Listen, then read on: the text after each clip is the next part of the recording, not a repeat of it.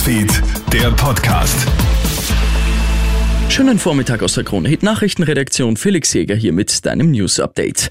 Die Teuerung bringt immer mehr Menschen in unserem Land ins Rudern. Laut einer aktuellen Gallup-Umfrage sagen schon 80 Prozent der Österreicherinnen und Österreicher, dass sie wegen der Preisexplosionen an Lebensqualität verloren haben. 20 Prozent sprechen bereits von einer finanziellen Notlage, in der sie sich befinden. Das bemerken auch die heimischen Schuldnerberatungen, die in den letzten Monaten immer mehr Klienten verzeichnen. Und die Dunkelziffer dürfte noch weit höher sein, befürchtet Schuldner Steuerberater Thomas Berghuber. Sehr viele schämen sich nach wie vor für ihre Situation, auch wenn sie unverschuldet ist. Und da kann man nur raten, kommen Sie zu einer staatlich anerkannten Schuldenberatung. Kostet nichts, bringt viel. Und wenn nur drei Tipps dabei sind, die meinem Haushalt, die mir als Person helfen, dann hat sich dieses Beratungsgespräch schon gelohnt.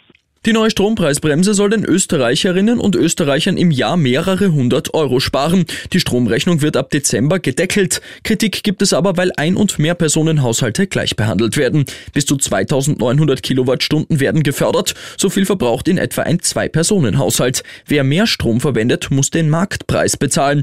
Mehr als die Hälfte der Haushalte bezieht aber nicht mehr Strom. Für die Haushalte prinzipiell gut, aber schlecht fürs Energiesparen, sagt Ökonom Michael Böheim zu ATV dass sie gewisse Anreize zum Energiesparen nicht mehr haben. Also wenn Sie jetzt äh, eine Person haben, die allein lebt, verbraucht die natürlich weniger Energie als ein Drei-Personen-Haushalt und damit bekommt diese Person faktisch die gesamte Energierechnung subventioniert.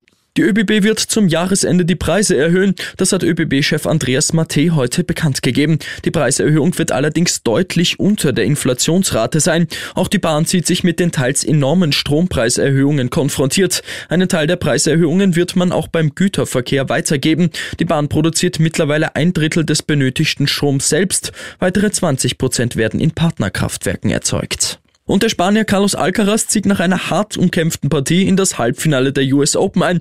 Der 19-Jährige schlägt den Südtiroler Yannick Sinner in fünf Sätzen. Erst um 2.50 Uhr Ortszeit war das Duell entschieden. Alcaraz wehrt dabei sogar einen Matchball von Sinner ab. Im Halbfinale trifft er jetzt auf den 24-jährigen Amerikaner Francis Tiafo. Ich wünsche dir noch einen schönen Donnerstag. Krone Hits, Newsfeed, der Podcast.